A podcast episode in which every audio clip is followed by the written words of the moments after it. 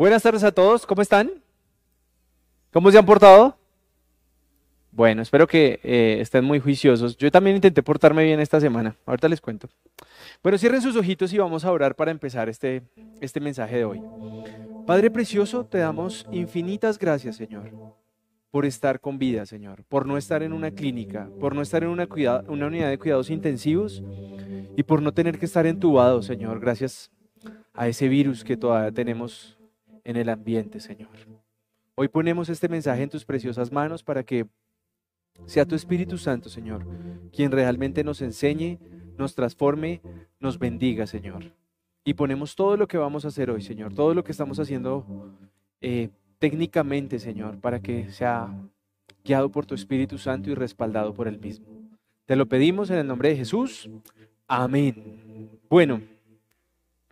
Nota, rápida, volvimos, hicimos una pequeña actualización en todos los temas técnicos y creo que desde hoy debemos estar otra vez en, Facebook en vivo.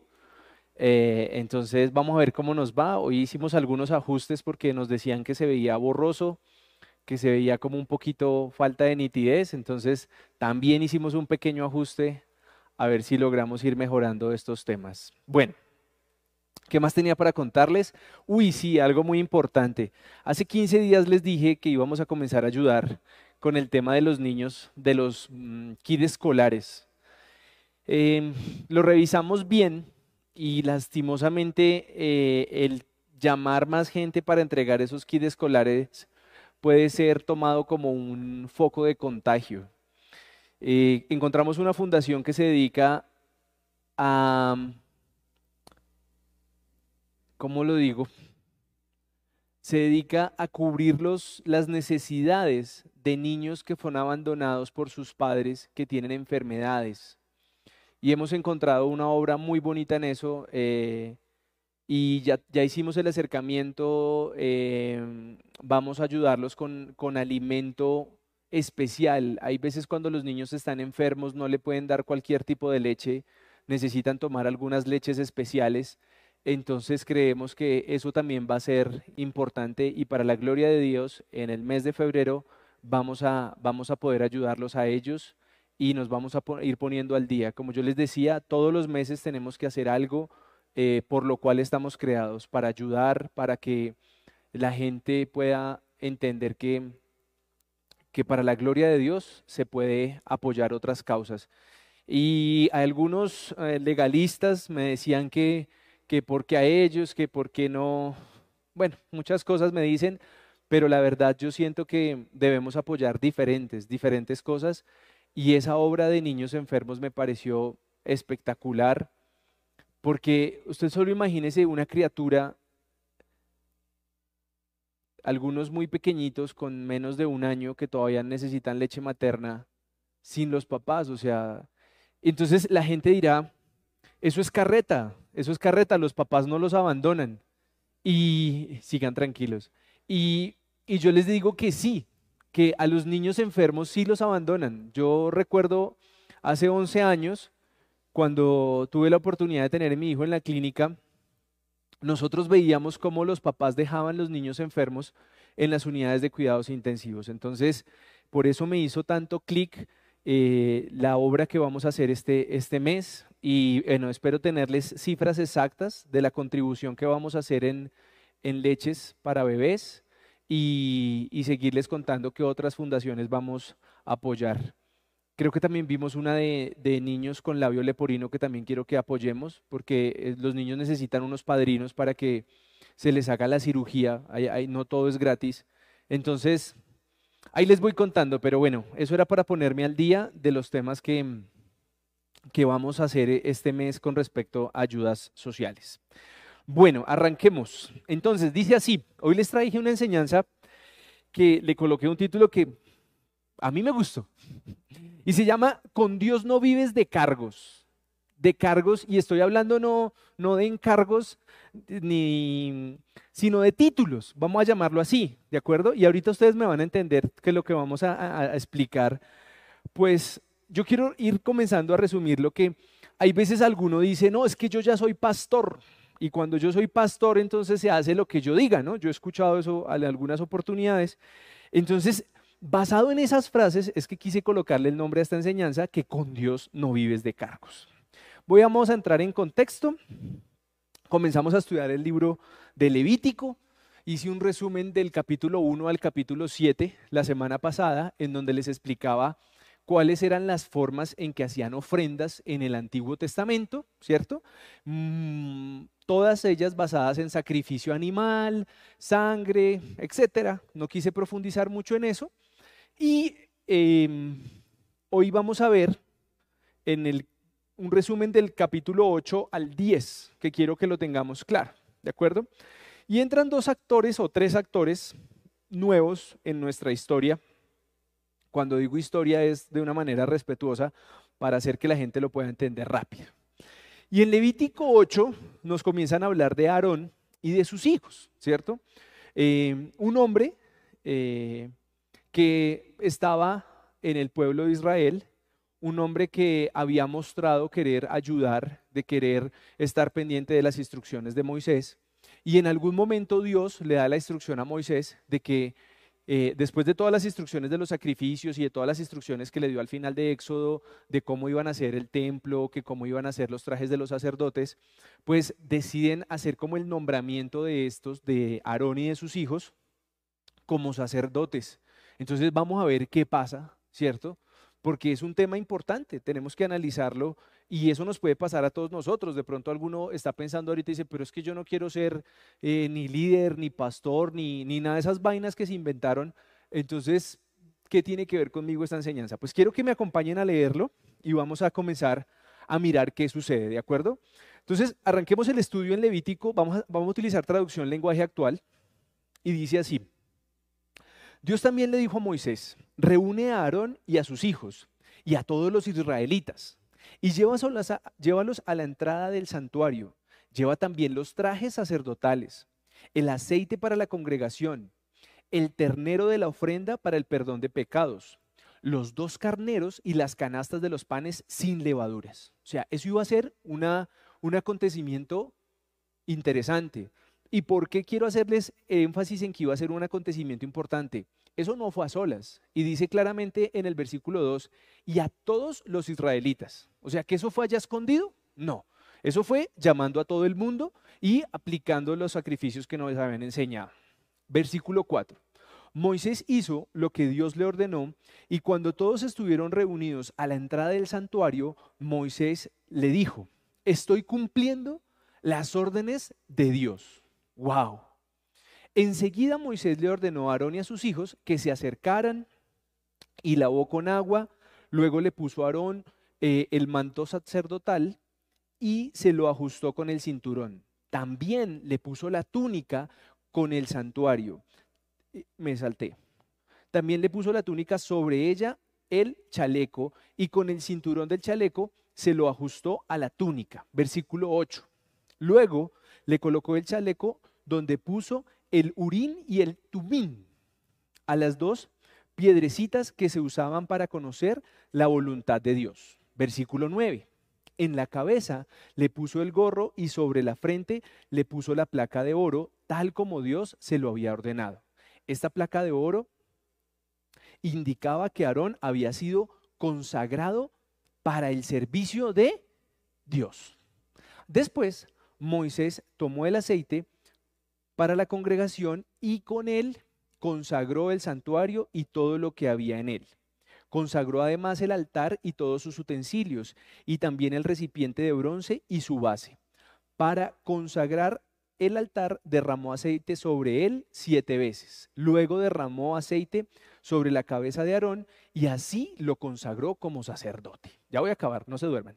Finalmente, Moisés hizo que se acercaran los hijos de Aarón y les puso su mando sacerdotal, se los ajustó con los cinturones y se le puso los gorros tal como Dios lo había ordenado. Entonces, imagínense este, esta situación. Y vamos a colocarnos en el lugar de Aarón y de los hijos, ¿de acuerdo? Venimos de pasar por las maduras y las no tan maduras, porque habían pasado necesidad y demás, eh, habían armado la fiesta con el becerro de oro, eh, andaban así como medio alejados de Dios, pero seguían ahí, constantes. Y de un momento a otro, Dios le da la instrucción a Moisés de decir, bueno, vamos a nombrar estos sacerdotes. Y arrancan con ellos. O sea, imagínense el privilegio de, de, en esa cercanía que había con Dios, que a ti te digan, listo, parcero, vas a ser de los sacerdotes de este combo, vas a ser de los, de los chéveres, ¿cierto? Y entonces, eso, se los digo por experiencia, eso es muy chévere, eso, eso a uno le da una emoción y, y le da a uno más emoción cuando no lo hacen por allá escondido, sino que dicen, no, vamos a hacer un nombramiento y que la vaina. Y eso le, genera a uno ciertas eh, emociones humanas muy satisfactorias. Y de esas quiero hablar hoy, ¿de acuerdo? Entonces, me logran llevar a ese momento en donde a ti eh, tú logras entender que la voluntad de Dios es que tú seas de los consagrados a servirle, el privilegio tan tremendo que debería ser eso en nuestra vida. ¿Sí? Y ese es el contexto que nosotros debemos tener hoy, porque de pronto nosotros decimos, no, pues yo no le veo ninguna, ninguna importancia a servirle a Dios. O de pronto sí, chévere decir que soy cristiano, pero como que hasta ahí no más. Y yo quiero que entendamos algo aquí.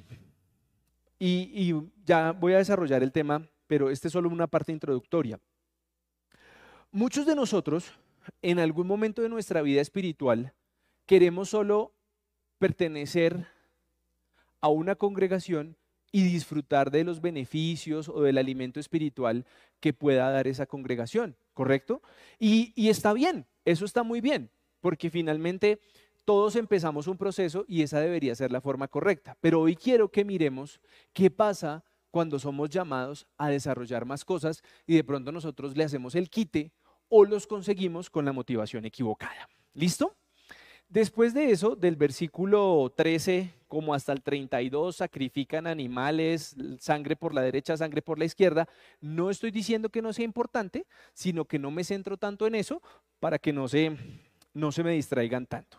Quiero cerrar el capítulo 8 con algo bastante importante que dice Levítico 8, versículo 33. Arranca ahí. La ceremonia de congregación sacerdotal durará seis días y durante todo ese tiempo ustedes deberán permanecer día y noche a la entrada del santuario.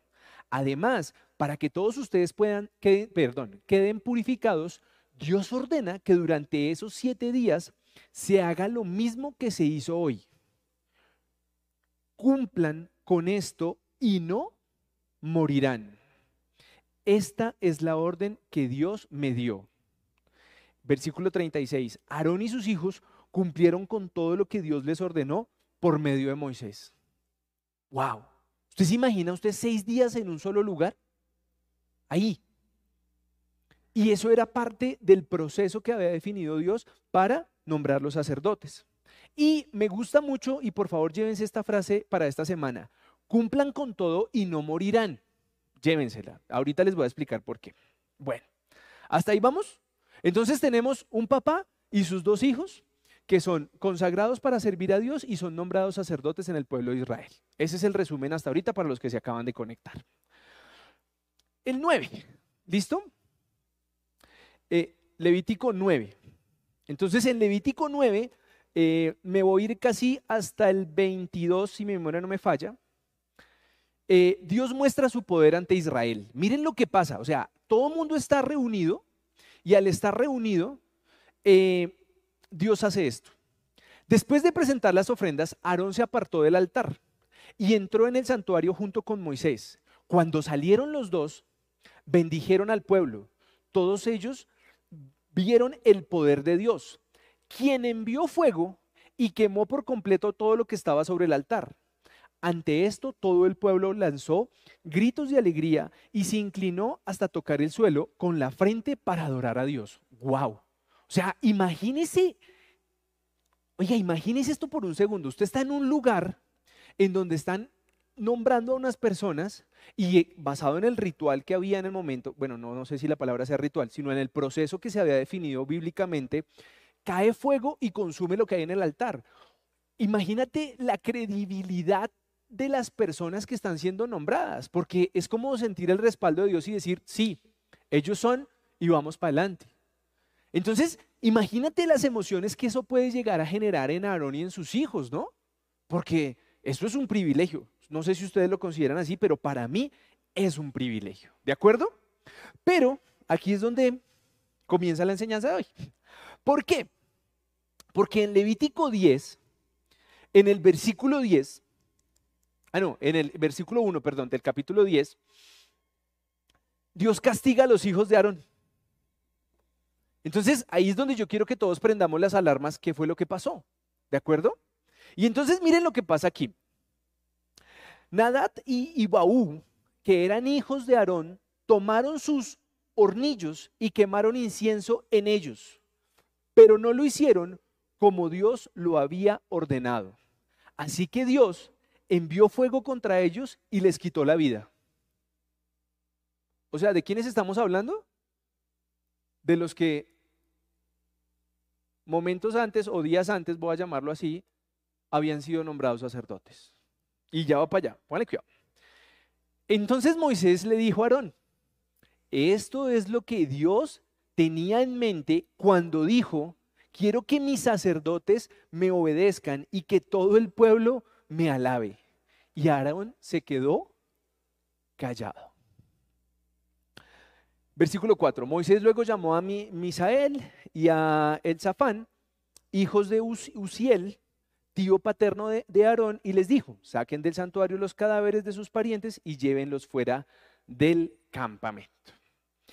Este es como el texto base que yo quiero que analicemos hoy en nuestras vidas, ¿de acuerdo? Y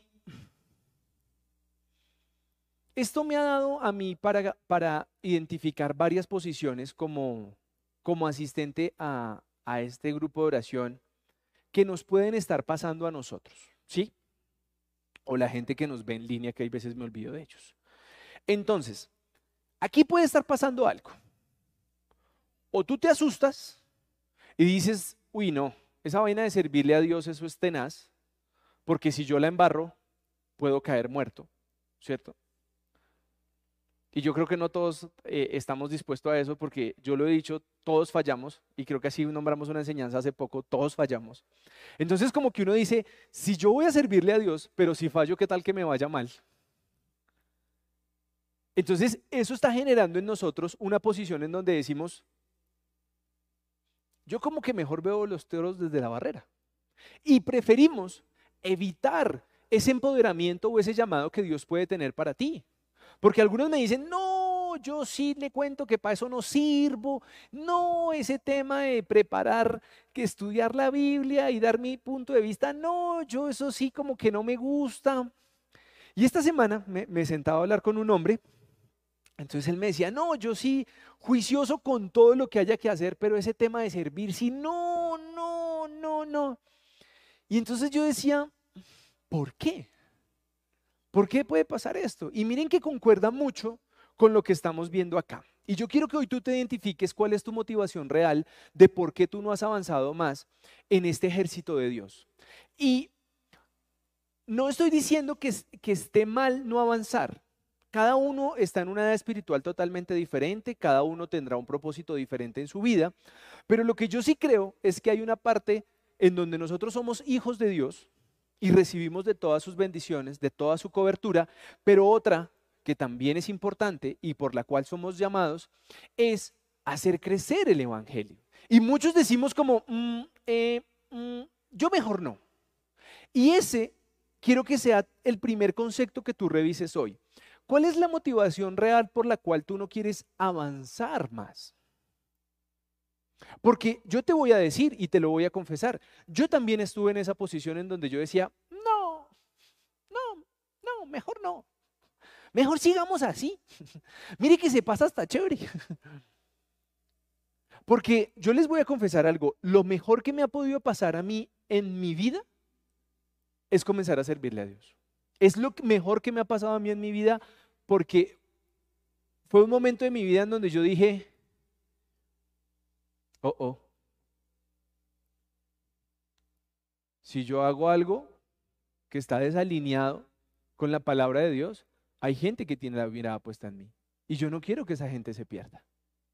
Y ese ha sido un motor al pasar de los años para querer seguir haciendo las cosas bien. Y no solo hacer las cosas bien bonitas aquí para transmitir en vivo, sino en mi vida real, o sea, en mi casa, con mi esposa, con mis hijos, con mis padres. Eso te hace que tú comiences a mirar 360 grados tu vida y tú comiences a mirar en dónde estás bien y en dónde estás mal. Porque es que es facilísimo decir que eres cristiano, que le sirves a Dios y, en, tu familia la mitad no te habla. O con la otra mitad eh, no quieres hablarle. O con la otra tercera parte ni siquiera, les, ni siquiera los saludas.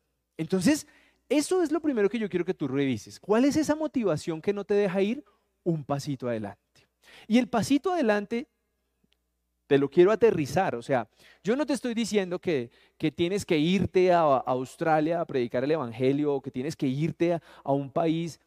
Si Dios te tiene para eso, gloria a Dios. Y si tú recibes ese llamado, hermano, hágale. Desde aquí lo ayudamos. Porque alguien me decía, ¿cómo así? Porque yo les decía, ustedes saben cuántos misioneros hay en el mundo que necesitan que unas iglesias locales los patrocinen. Porque cuando usted se va de misionero a un país a predicar el Evangelio, no es que llegue con visa de trabajo, eh, con 5 mil dólares en el bolsillo mensuales, no, son gente que se va de la mano de Dios a mirar cómo hace que el Evangelio crezca. Y entonces nosotros tenemos que ser parte de ese tipo de personas que tienen que estar haciendo crecer ese ministerio. Ahora, yo sí pienso que algunos también estamos muy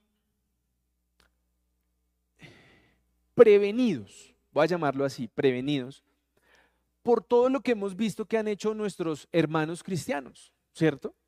Y entonces no, no puedo tapar el sol con un dedo. Eh, hay líderes cristianos, pastores, eh, sacerdotes, como lo quieran llamar, que la han embarrado. Y si me incluyo yo, pues la hemos embarrado. ¿Por qué? Por el manejo de sus finanzas, por el manejo de su sexualidad, eh, por el manejo de... Mm, de su testimonio. Y eso tú también puedes decir, yo no quiero pertenecer a esa mano de locos que la embarran, ¿cierto? Pero yo te pregunto una cosa, yo te pregunto algo muy concretamente con esto, y es, ¿tú eres plenamente feliz con lo que haces?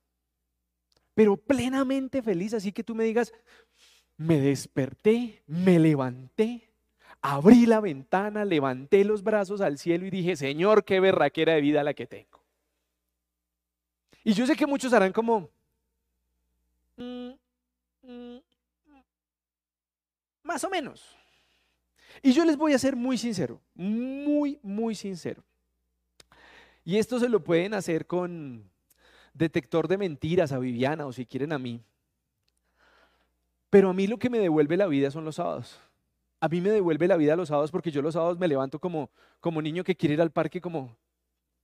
Porque para mí, el venir a anunciar un mensaje, eh, el tener algo que puede ser una palabra de fe y esperanza para otra persona, a mí me cambia la vida.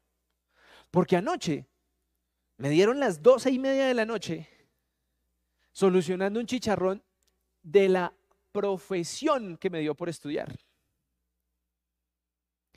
Y uno no llega a la una de la mañana a su casa, después de conducir casi una hora, feliz. Ay, no, qué, dicha, ¿no?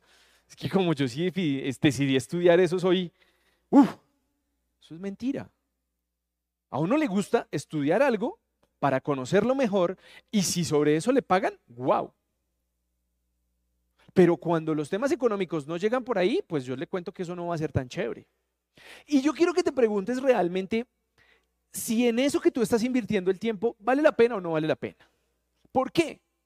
Porque es que ya nos dimos cuenta que uno puede pegarse a una iglesia. Y yo se los confieso, o sea, me han llegado algunas ofertas tentadoras en donde me dicen, no, pastor, siga, aquí nosotros lo recibimos en la congregación y lo nombramos pastor.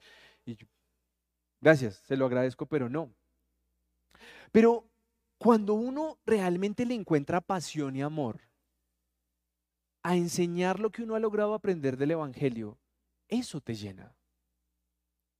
Y, te lo digo claramente, por fuera me podrán decir ingeniero, aquí me pueden decir John si quieren, pero a mí esto me hace feliz. Y yo quiero preguntarte si tú te has preguntado en lo que estás haciendo, en lo que estás invirtiendo tu vida, realmente eres feliz. Porque hoy algunos tienen muchos sueños. Hoy, yo quiero ser ingeniero tal, ingeniero B, quiero ser abogado, quiero ser administrador de empresas, quiero ser em, especialista en negocios internacionales. Y hemos decidido una cantidad de cosas académicamente que están bien, que yo no voy a decir que no se deben hacer, porque yo soy de los que pienso que entre más arriba estemos, más arriba debemos anunciar el Evangelio. Y para eso debería ser nuestro éxito em, en el mundo, ¿sí? en títulos, cargos, negocios, propiedades y demás, debería ser para que a donde Dios nos lleve, nosotros podamos decirle de dónde venimos y cómo han funcionado nuestras cosas. ¿sí? Entonces, si usted me dice, no, es que como usted dijo que los cristianos deberíamos, no deberíamos de estudiar, eso no salió de mi boca, porque si a mí me ponen con un grupo de 15 locos a estudiar algo, adivinen qué va a pasar. 15 locos van a saber que soy cristiano. 15 locos van a saber cuál es mi testimonio y 15 locos van a querer aprender algo. Yo no le puedo decir que de ahí van a salir 15 pastores. Yo no le puedo decir que de ahí van a salir eh, ocho iglesias. eh, ese no es mi alcance. Ese es el alcance de Dios. Pero si nosotros estamos en un lugar nuestra responsabilidad es hacer que el nombre de Dios realmente se dé a conocer. Y entonces los anticristianos salieron. ¿Dónde están los cristianos que no oran por el COVID? Aquí estoy. Aquí estoy.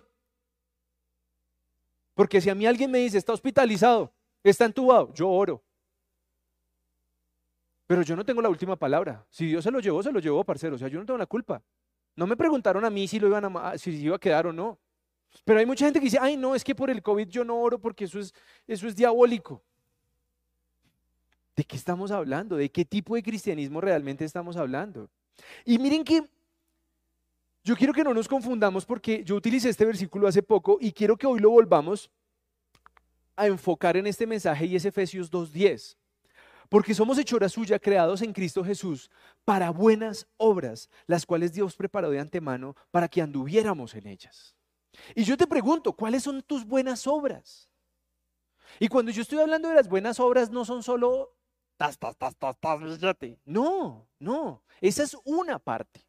Pero tú a quién escuchas? ¿Quién puede acercarse a ti a decir lo que está pensando? Y te lo voy a colocar súper ácido hoy. ¿Tus hijos te buscan a ti o tus hijos tienen parceros fuera de ti en donde hay más confianza. Y entonces ahí todos comienzan, no, no, mi hijo me cuenta todo. Yo le digo una cosa, mi hijo mayor, que tiene 11 años, yo creo que me cuenta el 80 al 75, pero ya lo tengo por ahí calibrado que hay cosas que, que no me cuenta. Y es normal, eso es normal, eso es normal. Pero me preocupa los, las relaciones de pareja o las relaciones de hijos en donde solo cuentan el 20 y el otro 80 es el guardado. Y yo quiero que hoy revisemos, porque si nosotros en nuestra casa no logramos ser luz, si nosotros en nuestra familia no logramos ser luz, porque nos hemos dedicado a coger a la gente y tome su biblazo, ¿qué estamos haciendo? ¿Cuál es esa buena obra que tú estás haciendo? Porque yo te, te digo algo con toda la serenidad del caso y que es muy acorde a lo que he predicado hoy. Yo he visto cómo hay gente que tiene unos cargos. ¡Wow! Cuando yo me entero lo que entra al banco cada mes, yo hago, ¡wow! Pero yo no cambio mi vida por la de ellos.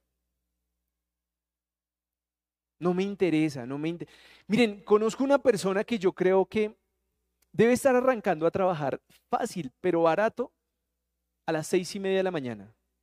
Fácil, fácil. Porque uno ve correos, ve mensajes de él a esa hora. Fácil. ¿Y saben qué es lo triste? Que hay veces son las 11 de la noche del mismo día y está en el mismo cuento. Entonces yo pregunto, yo pregunto, ¿Será que esa es la vida que nosotros estamos buscando? ¿Será que ese es el título o el cargo que yo quiero tener? Para que realmente Dios diga, ese es de los míos. Porque ahorita les voy a explicar algo más. Y esto no es solo de dinero. Yo estoy hablando de cargos, de roles. ¿Listo? Miren lo que dice Efesios 4, 1, 3. Yo que soy preso por servir al Señor Jesús, les ruego que vivan como deben vivir quienes como ustedes han sido llamados a formar parte del pueblo de Dios. Sean humildes, amables, pacientes y bríndense apoyo por amor los unos a los otros. Hagan todo lo posible para vivir en paz, para que no pierdan la unidad que el Espíritu Santo les dio. Este es un llamado a la iglesia. Pero como nosotros no somos tan grandes, yo quiero que tú cojas ese versículo y lo instaures en la mitad de tu familia. Y entonces en mi familia debería existir. ¿Somos humildes? ¿Somos amables? ¿Somos pacientes? ¿Brindamos apoyo? ¿Por amor? ¿No por interés? ¿Por amor? ¿Y hacemos todo lo posible para vivir en paz? ¿O no? Y hasta ahí es la primera parte de este mensaje. Que como siempre, escogiendo las escrituras del Antiguo Testamento, trayéndolas a cosas que vivimos diariamente, y ese es nuestro primer mensaje. ¿Correcto? Y entonces usted de pronto me va a decir, bueno, sí, pero es que como usted enseña el Antiguo Testamento, ¿para qué? ¿Para qué el Antiguo Testamento si vino Jesús? Bueno, ahí les traje otra perlita. A mí me parece, y se los digo porque este es un pensamiento mío, ahorita les voy a decir lo que dice la Biblia. Y yo me identifico con este pensamiento. Yo tuve una infancia en donde no habían excesos, al contrario, habían algunas limitaciones, unas muy marcadas que como que de niño yo no esperaba que existieran, pero tocó vivirlas. Y eso hace que en nosotros se genere un motor de, voy a llamarlo así, como de querer surgir, ¿cierto? Como de que a mis hijos no les va a faltar lo que a mí me faltó. Eh, si yo un, día no, yo un día vi como en mi casa no había para pagar un arriendo, yo sí voy a pagar el arriendo puntual. Eh, si en mi casa nunca hubo una casa propia, entonces yo sí iba a tener una casa propia. Eh, en mi casa nos tocaba andar en, en bus de la troncal de la Caracas, entonces yo voy a hacer que podamos andar en Uber o que tengamos carro. Y eso genera un motor de progreso. ¿Sí o no? ¿O estoy equivocado? Pero cuando uno ha tenido una necesidad, uno como que se despabila y comienza a avanzar. ¿Cierto? Y yo pienso, repito, este es mi pensamiento, que eso mueve muchísimo, muchísimo a esta sociedad. ¿De acuerdo? Tengo visita, después les cuento. Entonces, ¿qué es y hacia dónde estoy llevando este mensaje? Miren lo que dijo el Señor Jesús, a quien seguimos. Y voy a utilizar Marcos 10, versículos 17 al 31. Y le suplico, no piense en plata, piense en cargos. ¿Listo? Mientras Jesús iba de camino, un hombre llegó corriendo, se arrodilló delante de él y le preguntó, Maestro bueno, dime qué debo hacer para tener vida eterna. Jesús le contestó, de una vez le mató los globitos. ¿Por qué me dices que soy bueno? Solo Dios es bueno. ¿Tú conoces bien los mandamientos? No mates, no seas infiel en tu matrimonio, no robes, no mientas, no hacerle daño a otras personas, no hagas trampa, obedece y cuida a tu padre y a tu madre. De una vez le votó como 10, ¿no? Así, ¡trim! Y esta belleza, o sea, esta lumbrera, ¿sí? Parece un hombre exitoso del 2021. El hombre le dijo, maestro, todos estos mandamientos los he obedecido desde que era niño. O sea, el man era bueno.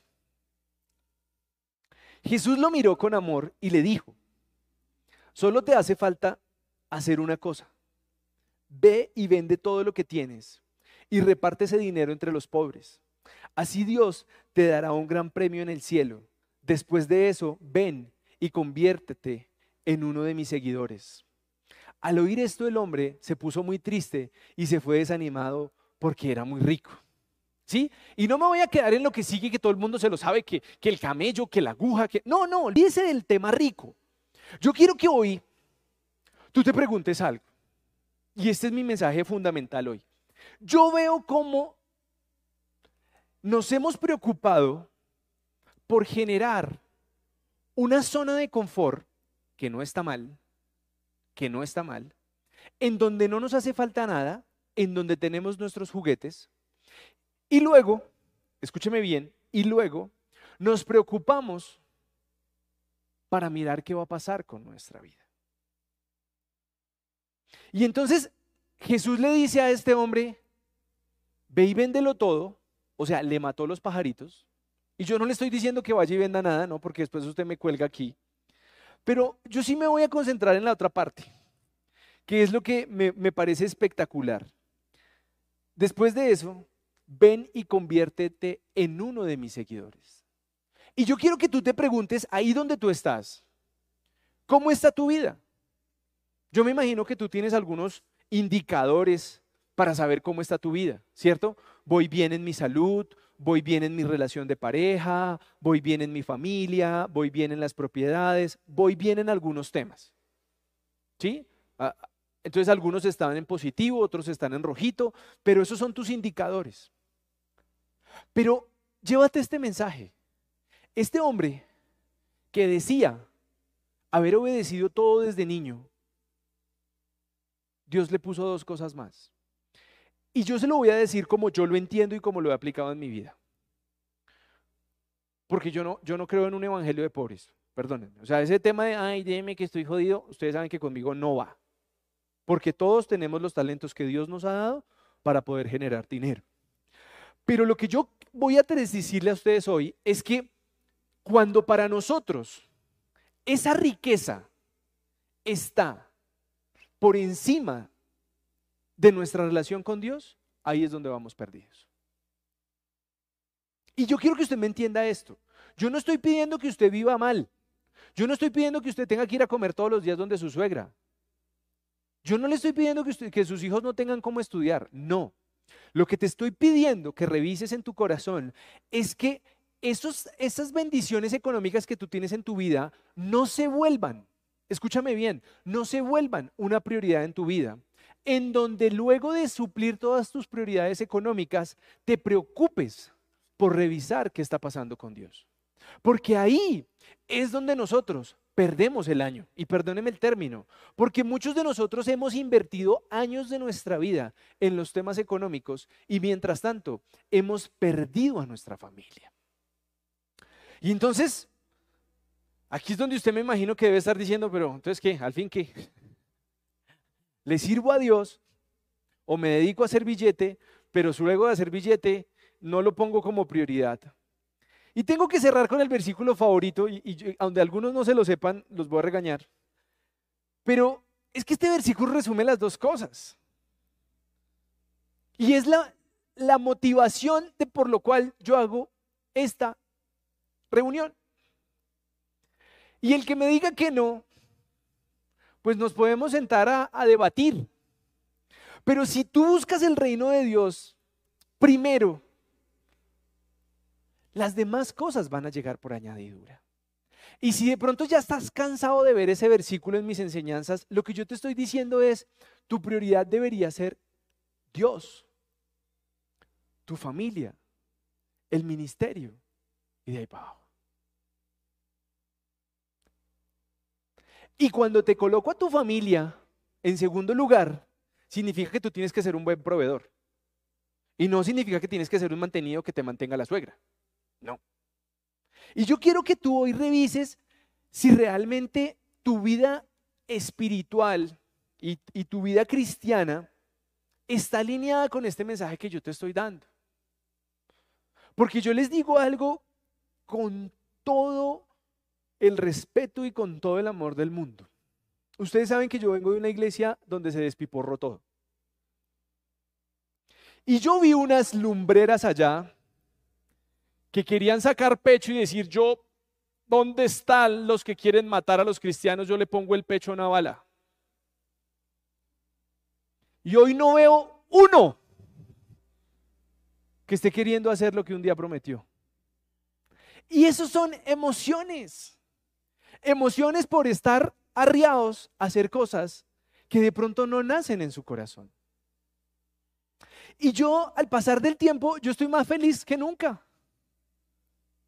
Porque yo veo cómo Dios nos va permitiendo ir limpiando la mente, nos sigue mostrando la escritura, nos sigue hablando clarito, en donde no hay presión de ningún tipo.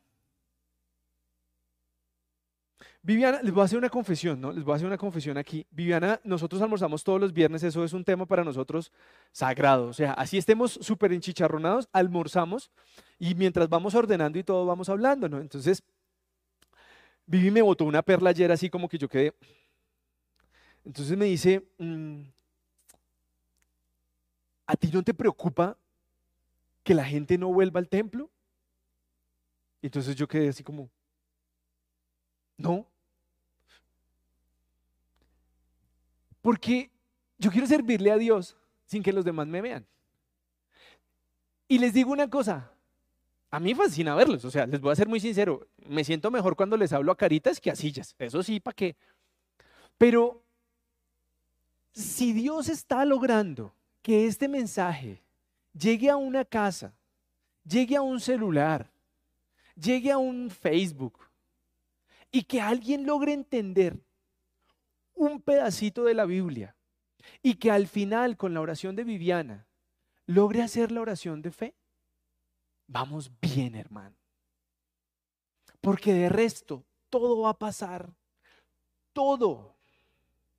Esta semana veía como en grandes empresas, por temas del COVID, ha muerto gente. ¿Cierto? Eso no es una sorpresa. ¿Y cuál es el mensaje que utilizan? No me estoy burlando. No, mentira, sí me estoy burlando. Acompañamos a su familia en su dolor. todos eran unos excelentes colaboradores. Excelente colaborador desde hace cuatro años, desde hace un año. Y yo digo, a la fija estaban en la lista de los que iban a sacar. ¡Buf! Porque todo es una farsa. La vida es una farsa. Los negocios, uy, tú eres mi proveedor estrella, tú eres mi cliente estrella. El día que no hay plata de por medio, eres el empleado del año. Uy, qué miedo. Porque son cosas banales, entiéndame banales. Yo les decía en una transmisión hace poco desde mi casa que los que no me quieran decir pastor frescos, por mí no hay problema, me puede decir Yahweh. Calvo, John, como quiera. Gordo. Ya hay unos que abusan, abusan. No entiendo por qué. Pero dejemos de querer estar figurando para decir que es que nosotros sí somos de los pastores íntegros. ¿Cuáles pastores íntegros? Si la mayoría la hemos cagado. Pongámosle la cara a las vainas como son. Soy un tipo de formación. Si de lo poquito que sé algo le sirve, bienvenido al barco. Si tú eres de las eminencias perfectas, en donde ya todo lo sabes hacer bien, pues hermano, búscate otro barco. Pero aquí lo único que queremos hacer es que las cosas avancen, que la gente cambie por sí sola. Quiero confesarles algo, que esta semana también estaba muy feliz, ¿no? Porque em, nos reunimos con alguien y escuché a una persona decir unas palabras que me gustaron mucho y como que yo, después yo decía, Oiga, pero yo no he hecho nada. Y me quedé rumiando con las palabras y lo que yo pensaba, ¿no? Lo que él dijo, lo que yo pensaba, y como que yo sentía que había un corto ahí, ¿no? Yo decía, yo siento que no he hecho mayor cosa. Y cogí a Dios hasta que le dije, no, pero muéstrame algo bueno que yo haya hecho porque yo no siento que haya hecho algo bueno. Y hay una estrategia, para los que me conocen, saben que los que han querido separarse en algún momento en su vida, cuando vienen a mí a decirme, me voy a separar porque estoy mamado de esa loca, o de ese loco porque también pasa, les digo, listo, vamos a hacer el reto de los 90 días. Y entonces, cuando yo digo vamos a hacer el reto de los 90 días, todo el mundo me voltea a mirar como, ¿y eso en primera de qué está? Y yo no, esa es primera de Yahweh 1.1. Y es muy sencillo, ¿saben? es que durante 90 días usted no ve motivos de discusión en su casa. ¿Cómo? ¿Sí? Si usted logra durante 90 días que en su casa no haya una discusión por culpa suya y se quiere seguir separando, ah, listo hermano, hágale. Pero nosotros tenemos que hacer la vida práctica. Y lo que yo quiero decirte es, loco, ¿qué estás haciendo con tu vida? Estás, estás en una gran empresa donde el día que fallezcas van a decir agradecemos a nuestro colaborador Pepito Pérez porque era excelente. ¿O vas realmente a poder marcar la vida de las personas con cosas sencillas, pero cosas reales? Yo quiero que ustedes revisen su agenda. Esta es una tarea. Usted va a coger su teléfono celular esta semana y me va a decir si en su teléfono hay 10 personas que usted podría llamar en cualquier momento y esa persona iría para algo que usted necesite. Revíselo. Yo hice el ejercicio y sí, voy pasando la materia. Porque estoy seguro que sin haberle dado plata a nadie, he logrado participar en la vida de mínimo 10 personas que hoy conocen de Cristo y que si yo necesitara un favor sin abusar de ellos, lo harían.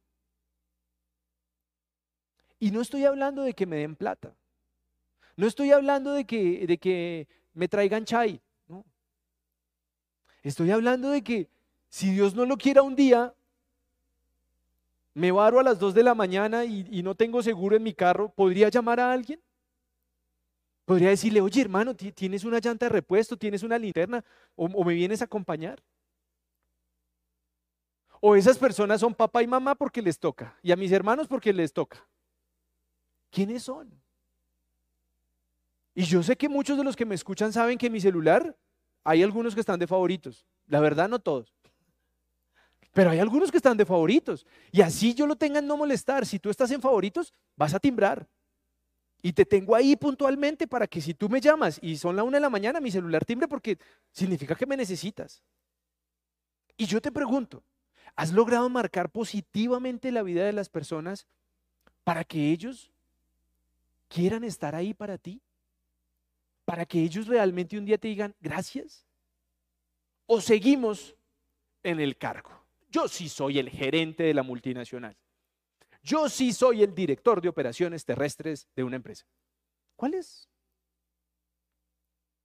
Porque yo veo que en lo económico no le pegamos.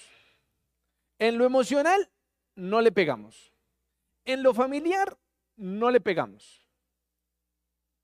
Y decimos ser cristianos. Hay algo que está mal.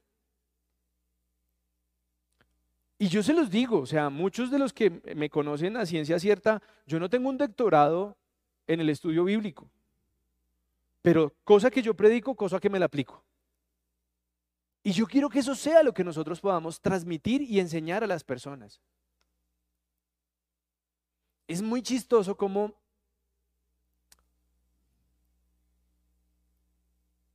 yo veo la impaciencia de la gente para que Dios obre en sus vidas. Esta mañana me enteraba que, que una persona se dio cuenta de una situación que no está bien en su vida. Y todos podemos tener ese tipo de situaciones, ¿cierto? Tú te das cuenta que, que tienes un examen que te sale mal en el médico. Y esa persona le dio tres meses para que la otra cambiara y ahora se desilusionó. Y ahora no sabe qué hacer. Y yo pregunto, ¿cuántos cristianos hay de ese estilo? Yo duré orando por mi hijo dos años. Dos años. Y conozco, reconozco que eso fue poquito. ¿Tú cuánto llevas orando por tu necesidad? ¿Tú cuánto llevas orando para poder amar a otra persona desinteresadamente? Yo oro por mi paciencia todos los días, porque todavía no es la mejor. Pero hoy quiero decirte que si tú todavía estás en ese divagar espiritual, en donde ni sirves a Dios, ni tu vida está tranquila, tú necesitas hacer algo. Tú no puedes seguir en que, ay, hoy hay prédica, qué rico, Hoy hay enseñanza, qué rico, pero el resto de la semana vas en un vaivén. Porque no es así. Yo como iglesia o como líder espiritual no te voy a durar toda la vida. Un día voy a tener que colgar los guayos también. Y, vas a tener que tener una relación con Dios real para que te puedas seguir alimentando. Un día te vas a otra ciudad, a otro país, te vas de vacaciones, no tienes internet, no cierran el canal de YouTube y entonces tú dices, ¿y ahora qué haré? Ahí es donde entra tu relación con Dios. Y no puedes, no puedes estar pensando en que, ¿quién me vio? ¿Qué obra hice buena para, para que la gente me aplauda? No. Yo quiero que tú te concentres realmente en tener una relación con Dios para que tu vida pueda florecer. Pero ese florecer real y no esa cantidad de amigos ficticios falsos que te buscan solo por beneficio propio. Y yo quiero que tú revises, yo, revisa, revisa. ¿Quiénes son esos amigos ficticios que hoy están como Em, garrapatas chupándote la sangre porque eres guau. Si eres tan guau. Y yo quiero que revises eso porque no podemos perder nuestra vida. Esto, usted cumplió 39 o, o 22 y ya, los cumplió y luego vamos para 23 y para 40. O sea, eso no devuelve. Y estás, estás perdiendo muchas veces tiempo con gente que solo está esperando que tú hagas, que tú les des. Y yo sí te digo una cosa, yo tengo claro algo como, como líder espiritual. Yo te cojo de la mano desde donde estés. Ahora me regaña el de la cámara. Yo te enseño a leer, yo te enseño a no pelear, yo te enseño a llevar un presupuesto, yo te enseño a mantener tu hogar. Pero hay un momento en donde te voy a decir, hermano, usted tiene que pilotear solo. Porque entonces, si el líder se, se va, si el líder se aleja, el tipo vuelve atrás. Y si eso pasa, aquí no estamos haciendo nada. Nada. Solo es un hábito, solo es una costumbre, pero no hay raíces de la palabra de Dios en tu vida. Y yo quiero que tú revises si, si esto es moda. Porque miren, yo veo cómo, es que el mejor ejemplo que les puse fue ese. Yo vi cómo más de 20 hombres en una iglesia sacaban pecho queriendo ser líderes. Y ahora todos los veo por allá metidos debajo de ratoneras criticando todo. ¿Dónde están los visión de pastor que tenían? ¿Dónde quedó? O como había una congregación de 600 personas y era chévere lucir en 600, ahí sí sacaban pecho. Pero cuando somos 40 gatos, ahí sí, ay no, ay no, mejor yo no. Seamos reales. Seamos cristianos reales que donde lleguemos saquemos pecho.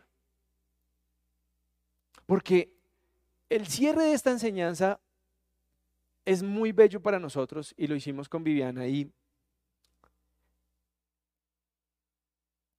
Dios nos mostraba esta semana cómo hemos logrado impactar positivamente a personas en nuestra vida. Y creemos que es el mejor regalo y la mejor recompensa que podemos tener de Dios en nuestras vidas. Algunos de ustedes conocen una pareja que está en Brasil. Y algunos de ustedes fueron de los locos que me ayudaron a organizar un matrimonio relámpago. Y cada vez que hablamos con ellos es como si estuviéramos hablando con, con dos hijos espirituales que de lejos quisieran estar aquí, quisieran vivir esta locura que estamos haciendo y eso, cada vez que yo hablo con ellos, como que me dan un tanque de gasolina extra porque no han olvidado lo que en algún momento pudimos compartir como hermanos en la fe, como hermanos en la fe. Porque ellos no conocieron un pastor. Yo no era pastor en ese momento. Hoy tampoco. Pero, pero el amor de una congregación chiquitica que era nuestro grupo, que es la base de este grupo, fue lo que cogió a esa pareja, la amó, la rodeó, la acompañó y le permitió creer que Jesucristo existe, que Jesucristo transforma la vida de las personas y que cuando Jesucristo existe en la vida de una persona, muere a su comodidad y apoya los sueños de otros. Y eso Es de lo que a mí me fascina y me emociona para seguir. Y yo les aseguro, creo que yo no voy a ser un pastor de, de esas iglesias gigantes en donde toca entrar por puerta de atrás y demás, ¿no? Pero si yo llego a mis 50 años y logro que tener en mi contacto de teléfonos 50 personas a las que hemos podido transformar su vida de vida positiva, gloria a Dios. Ya de ahí para adelante que Dios nombre otro pastor y demás, que me ponga a hacer algo. Pero yo quiero que ustedes hoy se suban en este mensaje en transformar positivamente la vida de las personas sin esperar nada a cambio. Nada. Y quiero que me escuchen bien este mensaje. No quiero nada a cambio. Porque Dios me lo ha dado todo lo que yo anhelo, me lo ha dado solo sirviéndole a Él. Y quiero que tú revises tu vida para que tú puedas darle ese, ese enfoque real. Que no vayas a ser de los que quieren hacer un curso porque ahora las iglesias se volvieron, fue curso de teología 1, curso de teología 2, curso de liderazgo, una mano de cursos. Y luego los nombran y a los dos días caen muertos. Ay, perdón, pensé en voz alta. Eso es lo que yo no quiero que pase con ustedes. Porque de eso estamos atestados en este mundo. Y eso es lo que hace que la gente quiera decir, iglesia cristiana, Entonces, Hoy le pido a Dios que el Espíritu Santo pueda transformar sus corazones, que si en algún momento están lastimados por algo que vivieron, por una falla que vieron de alguien, así haya sido mía, Dios les permita sanar y salir a ser de ese ejército de Cristo que quiere transformarle la vida a alguien desinteresadamente y para darle la gloria a Dios. Amén. Pórtense juiciosos.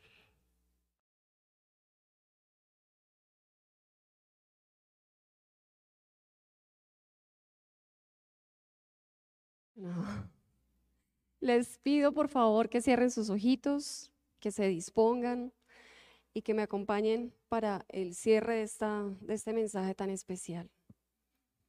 Bendito Rey, tenemos tanto que agradecerte, Señor, pero también tenemos que pedirte que nos ayudes a ser transformados, que nos permitas ir, Señor, por esta vida siendo testimonio real de ser hijos tuyos, de querer servirte, de querer obedecer tus mandamientos, de querer obedecer lo que tú nos pides que hagamos, bendito Rey.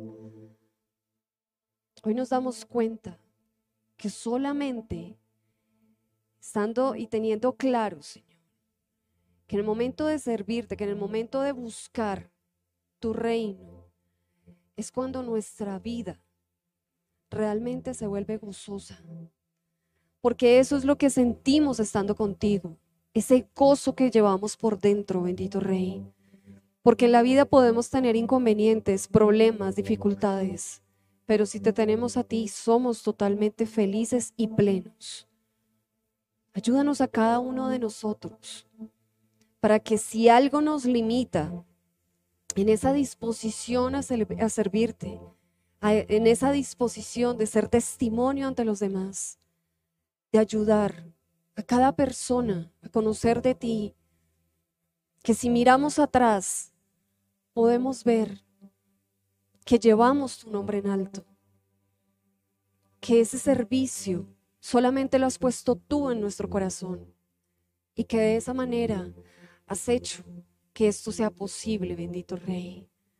Solo queremos transmitir tu mensaje y que tú, Padre Santo, nos hables, que tú nos abras los ojos espirituales, porque también podemos estar queriendo no ver. Y hoy te decimos, sí, Señor, recibimos tu mensaje, queremos estar totalmente dispuestos a trabajar en ese ejército tuyo, en esta tierra.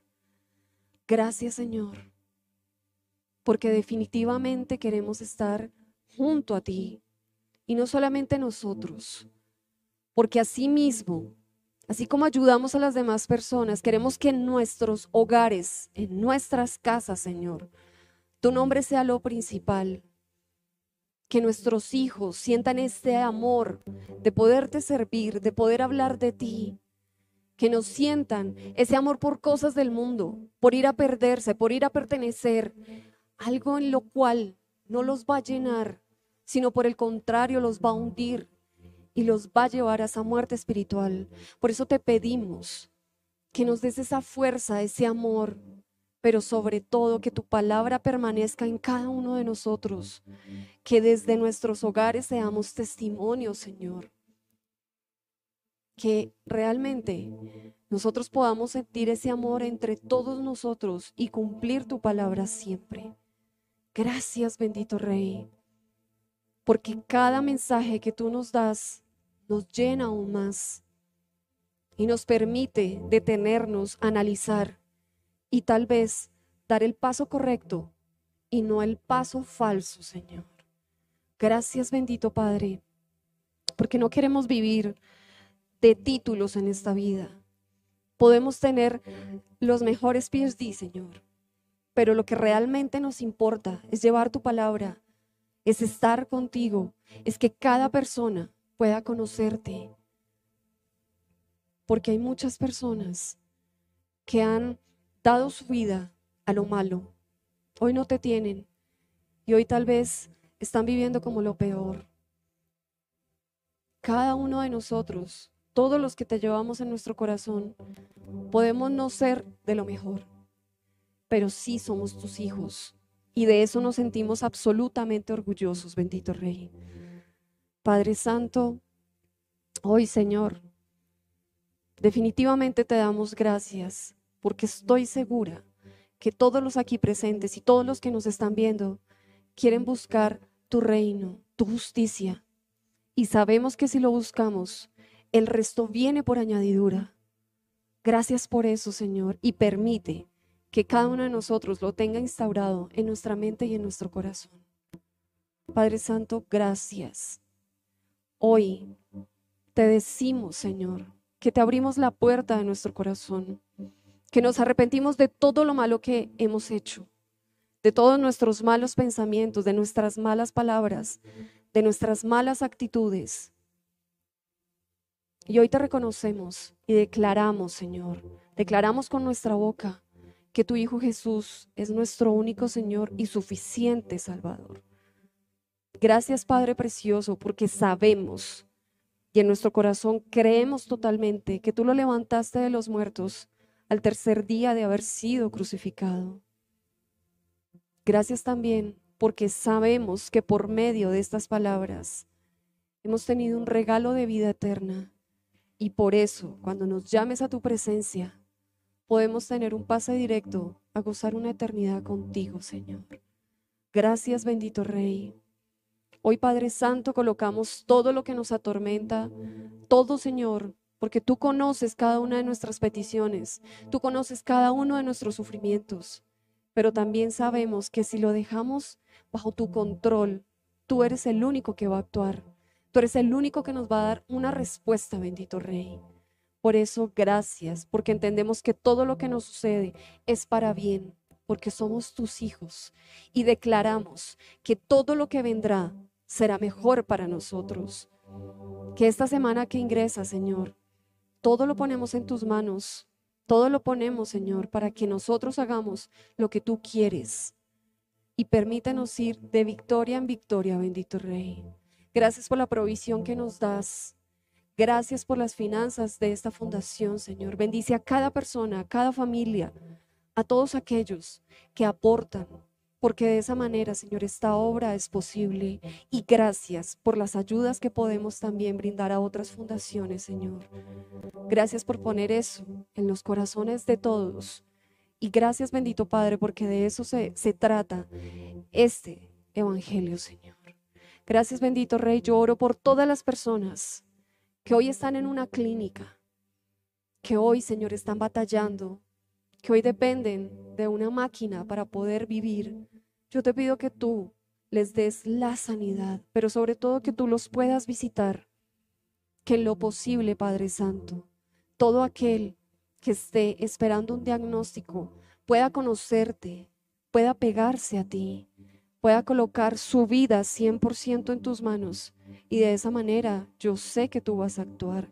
Padre Precioso, colocamos todo lo que estamos viviendo en el mundo. Yo te pido, Señor, que seas tú el que obre un milagro, porque también sé que todo esto se ha levantado para, que cada uno de nosotros tenga más confianza en ti, tenga mucha más fe, Señor. Que tal vez en algún momento se nos ha ido y tenemos que recuperarla.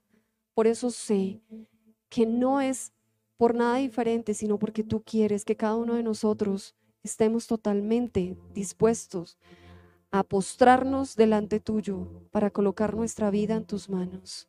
Señor precioso, gracias. Colocamos el resto de día en tus preciosas manos. Permítenos ir siempre en el hueco de tu mano, Señor.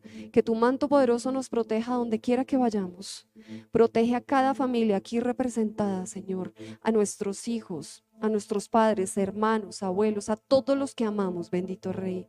Los colocamos delante de tu presencia y hoy, Señor, definitivamente queremos seguir buscando el reino de Dios y tu justicia, porque el resto viene por ti, por añadidura, Señor. Te damos gracias, glorificamos tu nombre hasta ahora y descansamos en ti, en el nombre poderoso de Jesús. Amén y amén. Bueno, Dios los bendiga a toda nuestra iglesia. Gloria a Dios. Muchas gracias. A toda nuestra Y no olviden visitar nuestras redes sociales. Bueno, feliz semana. A ustedes, por favor.